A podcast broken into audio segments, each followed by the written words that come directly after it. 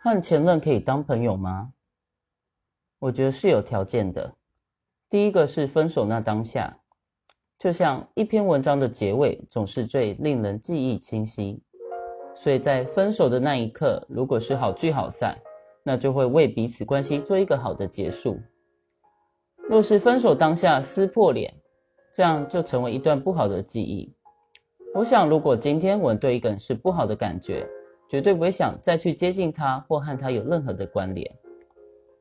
第二个是时间，我自己不相信一分手完几天后就能重新当朋友，毕竟彼此带着疙瘩，激情尚未褪去，我们看事情仍然是带着情绪的。